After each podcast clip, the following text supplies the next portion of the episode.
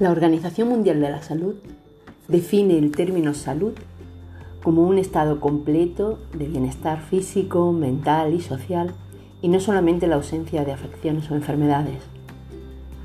En dicha definición queda manifiesto que la salud está comprendida en un estado que va más allá, por tanto, de la mera ausencia de enfermedad. Sin embargo, ¿es posible definir realmente la salud? Soy Susana Ruiz y os doy la bienvenida al podcast de Tu Salud y tú.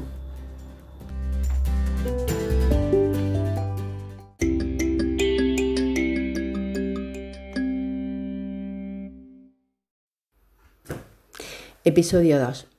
¿Qué es para ti la salud?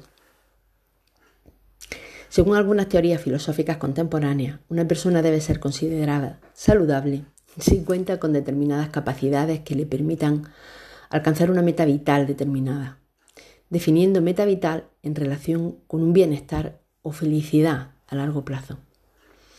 Y la enfermedad no como una anomalía respecto a una norma, sino más bien como una limitación en nuestras capacidades, es decir, de lo que uno no puede hacer. No obstante, en este nuestro segundo episodio os compartimos un fragmento de la conferencia de Jimmy Vera Barboza, correspondiente al Congreso Nacional de Nutricionistas de octubre del 2009, en las que nos aporta otra perspectiva.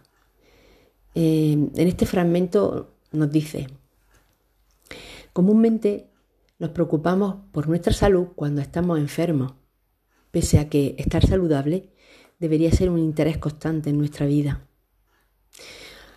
Por lo tanto, desde la perspectiva integral, estamos saludables cuando gozamos de capacidades físicas, mentales, intelectuales, afectivas y sociales que nos hacen sentir seres humanos plenos y felices. José Casado en su libro Caminando hacia la salud menciona que la salud y la felicidad son estados inherentes al ser humano y dependen de uno mismo. Lo más importante para nuestra salud y felicidad es el amor incondicional que emana de nuestro interior. Este principio profundo es la mayor de las maestrías y ser consciente del mismo es vital para nuestra felicidad y bienestar. La salud integral es la principal condición del desarrollo humano. Es el estado del bienestar ideal y solamente lo alcanzamos cuando existe un equilibrio entre los factores físicos, biológicos, emocionales, mentales, espirituales y sociales que permiten un adecuado crecimiento y desarrollo en todos los ámbitos de la vida. No es la mera ausencia de alteraciones y enfermedades, sino un concepto positivo que implica distintos grados de vitalidad y funcionamiento adaptativo. La individualidad es uno de los factores que tienen más importancia en la salud integral, ya que ninguna persona puede compararse a otra cada uno ha crecido bajo diferentes circunstancias, ha tenido distintas oportunidades, sus condiciones físicas son diferentes y sus reacciones físicas y emocionales a los factores ambientales y a los tratamientos nutricionales también lo son.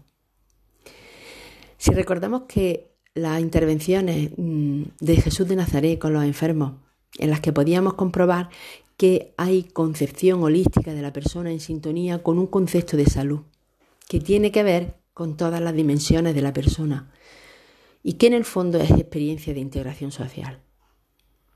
Aunque cada persona, familia, comunidad otorga a la salud un valor diferente, para todos es un común denominador estar bien, verse bien, sentirse bien, actuar bien y ser productivo, y también relacionarse adecuadamente con los demás. La salud integral es uno de los parámetros fundamentales del desarrollo y de las necesidades primarias del hombre. Sin salud no hay bienestar, ni trabajo, ni plenitud de vida.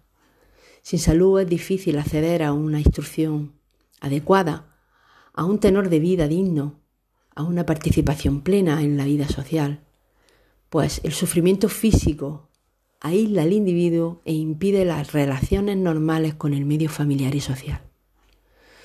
Concebida de esta manera, es la fuente de riqueza de la vida cotidiana. En la actualidad existe una gran preocupación por la salud y se reconoce a la alimentación adecuada como un instrumento de protección de la salud y prevención de enfermedades. La nutrición y la salud son complementarias, mientras que la nutrición es reconocida como un componente vital de la salud. Este último es un objetivo fundamental de la nutrición.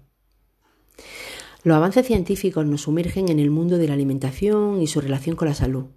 Cada estudio, cada investigación reafirma que la dieta saludable es aquella que considera todas las condiciones que nos caracterizan como personas en una cultura determinada con hábitos alimentarios concretos, estado de salud, costumbres ideales, actividad física y estilos de vida diferentes.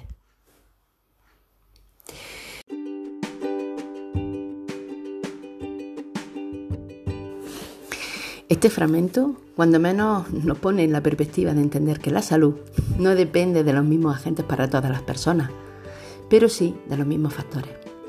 En nuestros próximos contenidos abordaremos el planteamiento crítico que nos permite hacer las mejores elecciones en cuanto a hábitos, alimentación, nutrición, suplementación, etc., para crear nuestro propio concepto de salud y bienestar.